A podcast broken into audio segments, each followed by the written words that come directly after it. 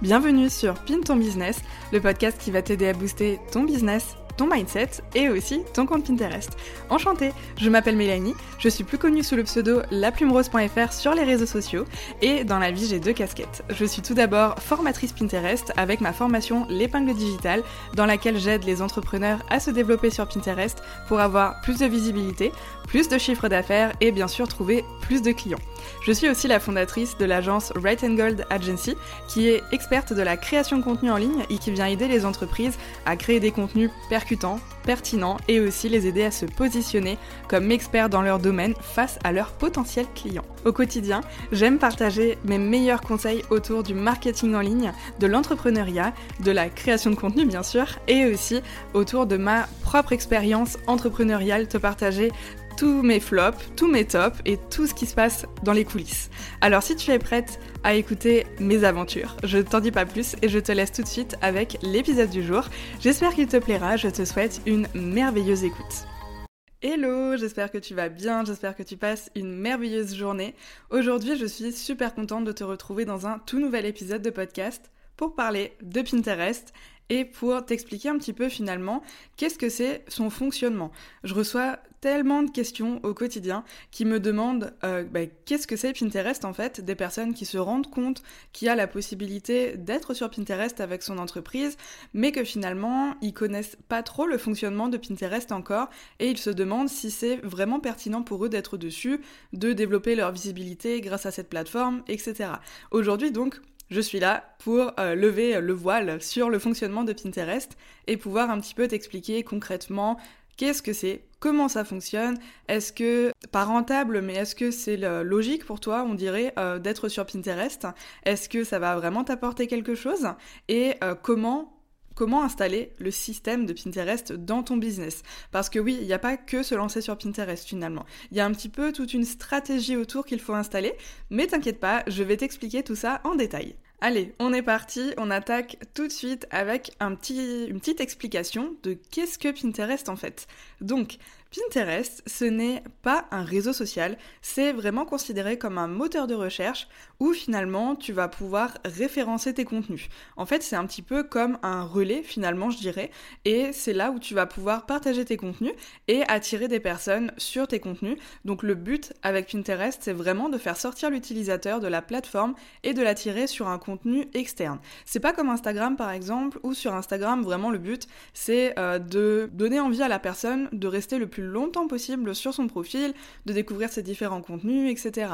Sur Pinterest, le but c'est vraiment d'attirer, d'attiser la curiosité en fait de la personne et de l'attirer le plus rapidement possible en dehors de la plateforme. Parce que plus elle va passer de temps sur notre profil Pinterest, et moins elle va avoir envie finalement, ni avoir le temps d'ailleurs, de découvrir d'autres contenus. Donc le but avec Pinterest, c'est de partager un contenu dessus en, l'utilisant comme un relais et d'attirer une personne sur un contenu externe. Comme je te le disais avant, c'est vraiment un moteur de recherche finalement, parce que comme Google, on va venir taper euh, une petite recherche dans la barre de recherche sur Pinterest. Typiquement, euh, je peux taper la recherche euh, recette de cookies, par exemple, et la personne, une fois qu'elle va faire entrer, elle va avoir plein de suggestions, mais ce qui est intéressant par rapport à Google par exemple, c'est que sur Pinterest, c'est un moteur de recherche qui est très visuel. Donc si tu aimes un petit peu le côté image ou que tu es euh, par exemple graphiste typiquement, c'est clairement un réseau où tu vas pouvoir tirer ton épingle du jeu et avoir un énorme avantage parce que quand une personne va faire une recherche, eh bien, elle va voir tes visuels et si tes visuels donnent envie de découvrir plus, tu vas pouvoir facilement attirer du trafic sur ton site internet par exemple. Donc voilà, pour résumer un petit peu ce que je viens de dire, cette première partie, en gros, tout ce que tu dois retenir, c'est que Pinterest, c'est un moteur de recherche et c'est un relais que tu vas venir utiliser. Donc tu vas par exemple créer un article de blog. Cet article de blog, tu vas le partager sur Pinterest avec une publication qui s'appelle une épingle. C'est un peu comme Instagram finalement, une publication, sauf que sur Instagram, tu viens créer la publication pour Instagram. Alors que sur Pinterest, tu vas venir partager un contenu qui existe déjà, mais en dehors de la plateforme et ce qui est le plus intéressant avec Pinterest, c'est qu'en fait, tu vas pouvoir partager donc une épingle avec un visuel qui va être vertical, souvent de 1000 par 1500 pixels, quelque chose comme ça, et tu vas pouvoir ajouter un titre, une description à cette épingle et tout l'avantage, c'est que là, tu vas pouvoir ajouter un lien de redirection. Et en fait, c'est comme ça que la personne va pouvoir être redirigée vers ton article de blog et donc ensuite bah, découvrir un petit peu ton contenu, rentrer dans ton tunnel de conversion, comme j'aime l'appeler, etc. T'inquiète pas, je te parle de tout ça un peu plus tard dans l'épisode de toute façon. Ensuite, à quoi peut servir Pinterest pour ton business? Alors c'est là en fait où c'est vraiment la partie la plus intéressante parce que Pinterest compte des millions et des millions d'utilisateurs par mois et euh, de nombreuses personnes en fait finalement qui cherchent beaucoup euh, d'inspiration, qui cherchent beaucoup de hum, d'informations aussi sur certaines catégories. Moi par exemple, typiquement, j'utilise énormément Pinterest pour trouver des idées de contenu, pour trouver un petit peu euh, les dernières tendances aussi dans que ce soit Pinterest, mais pas que, ça peut aussi être très bien dans le marketing digital, les dernières tendances aussi bah, dans la création de contenu, euh, qu'est-ce que ça peut être aussi dans les stratégies marketing, etc. Donc vraiment, Pinterest peut être utilisé pour plein de recherches différentes, mais encore une fois, je reviens aux recettes de cookies. Mais par exemple, euh, si maintenant, imaginons, euh, tu vends un e-book euh, sur des recettes LC, voilà, pour prendre soin de sa santé, etc. Eh bien, là, tu vas pouvoir tout à fait écrire un article de blog dans lequel tu vas partager une recette de cookies LC et tu vas pouvoir venir partager cet article de blog sur Pinterest. Et donc, les personnes, quand elles feront une recherche sur Pinterest par rapport à une recette de cookies, ou cookies Elsie, elles peuvent très bien taper plusieurs requêtes dans le moteur de recherche sur Pinterest, eh bien là, tu vas tomber dans les résultats de recherche, la personne va voir ton contenu, et hop, elle va cliquer donc sur l'épingle, et elle va être redirigée vers ton article de blog. Et c'est là où tu vas pouvoir justement mettre en avant donc ta recette, mais aussi dire par exemple que si elle veut découvrir plus de recettes Elsie, plus de recettes pour prendre soin de sa santé, etc., eh bien, elle peut acquérir l'ebook pour un tel prix et découvrir toutes tes autres recettes. En fait, finalement, Pinterest, c'est un petit peu la porte d'entrée vers tes contenus et vers la découverte de tous tes produits, tes services, ce que tu as à proposer en fait aux personnes. Donc Pinterest, c'est vraiment un endroit où il faut être si tu as envie de développer la visibilité de ton entreprise en ligne. C'est vraiment comme ça que je le vois parce que, encore une fois, je te le disais, il y a des millions et des millions de personnes qui utilisent Pinterest chaque mois et qui font donc des millions de recherches tous les mois.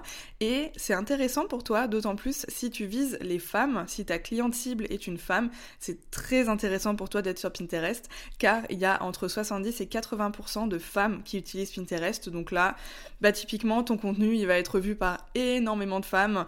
Et donc, bah tu vas pouvoir augmenter la visibilité de ton entreprise, de tes contenus de ce que tu as à proposer. Donc, comme dit, tes offres, tes services, euh, je sais pas, tes prestations de services ou peut-être tes coachings en ligne ou encore tes formations.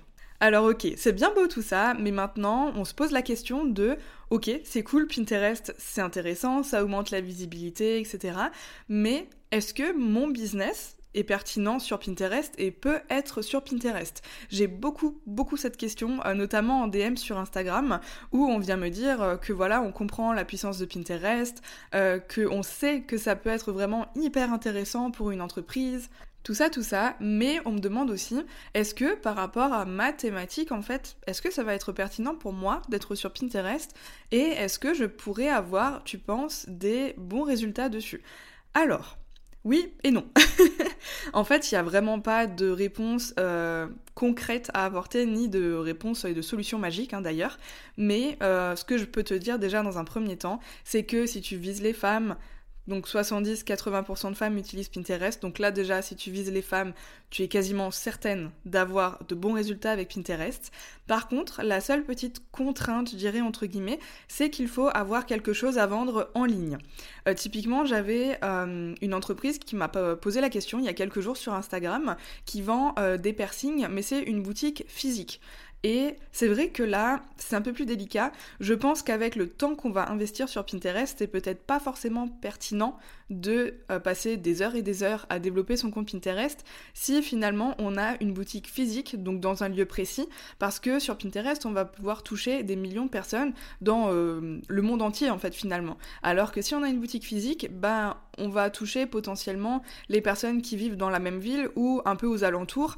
Mais par exemple, euh, moi qui habite près de Strasbourg, si je vois un perceur à Marseille, voilà, je vais pas forcément faire le trajet jusqu'à Marseille pour me faire percer. Voilà.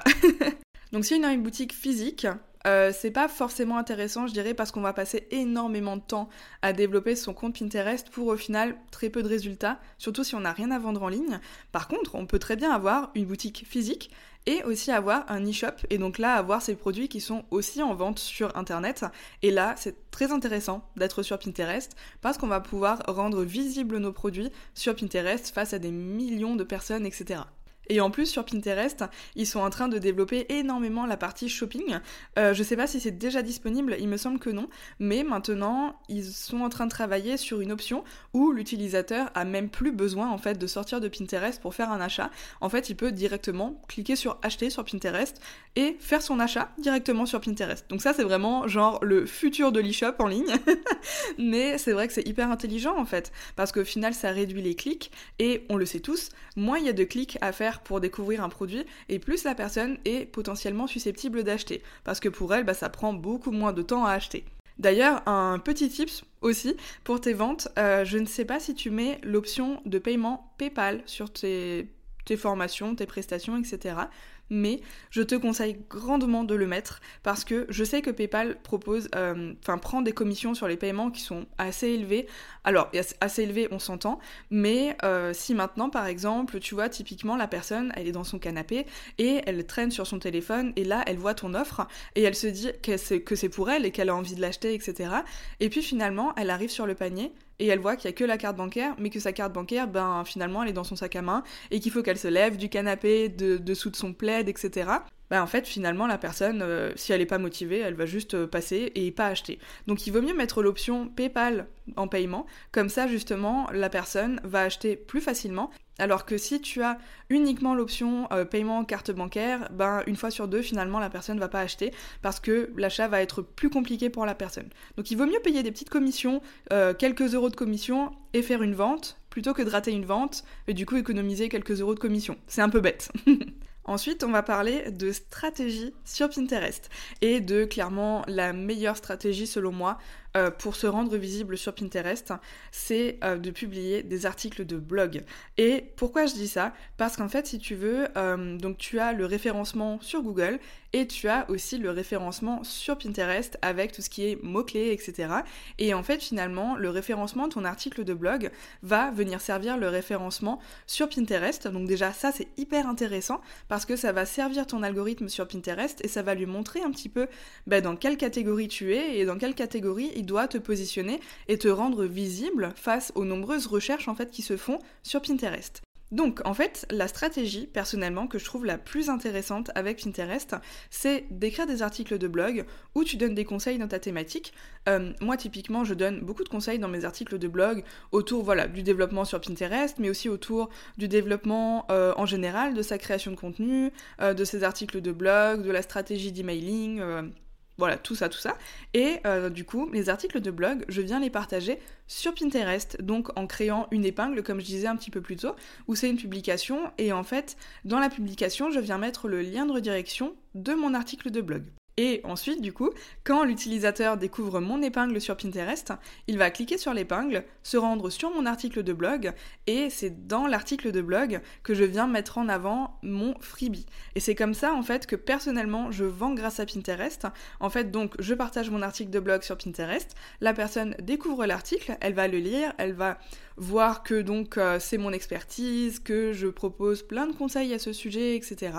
Pourquoi pas que j'ai même une formation en ligne euh, autour de ça.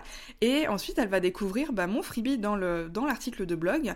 Et si ça l'intéresse, eh bien, elle va s'inscrire pour avoir le freebie et donc rentrer dans ma newsletter.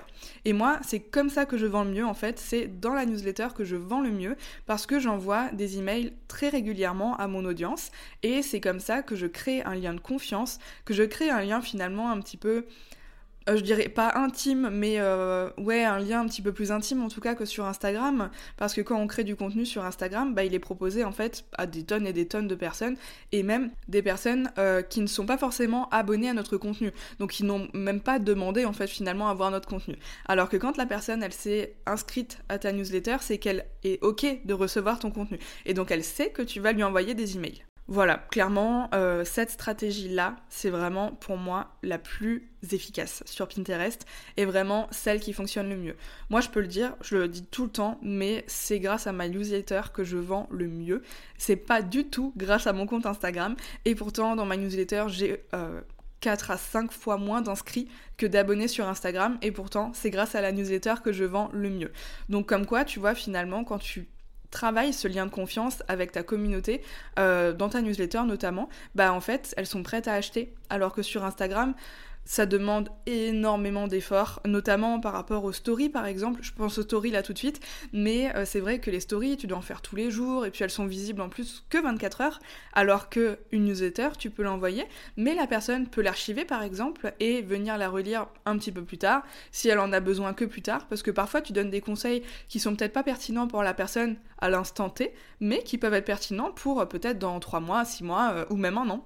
Et donc, comme je le disais juste avant, l'avantage vraiment d'être sur Pinterest par rapport à Instagram, c'est que sur Pinterest, en fait, tu vas venir partager des articles de blog et un article de blog, une fois qu'il est publié, bien en fait, il travaille pour toi en automatique, si je puis dire, entre gros guillemets, parce que bah, une fois qu'il est posté, même dans le référencement sur Google en fait, si tu as bien travaillé ton référencement, même un minimum, alors t'es pas du tout obligé d'être une experte en référencement, en SEO, etc.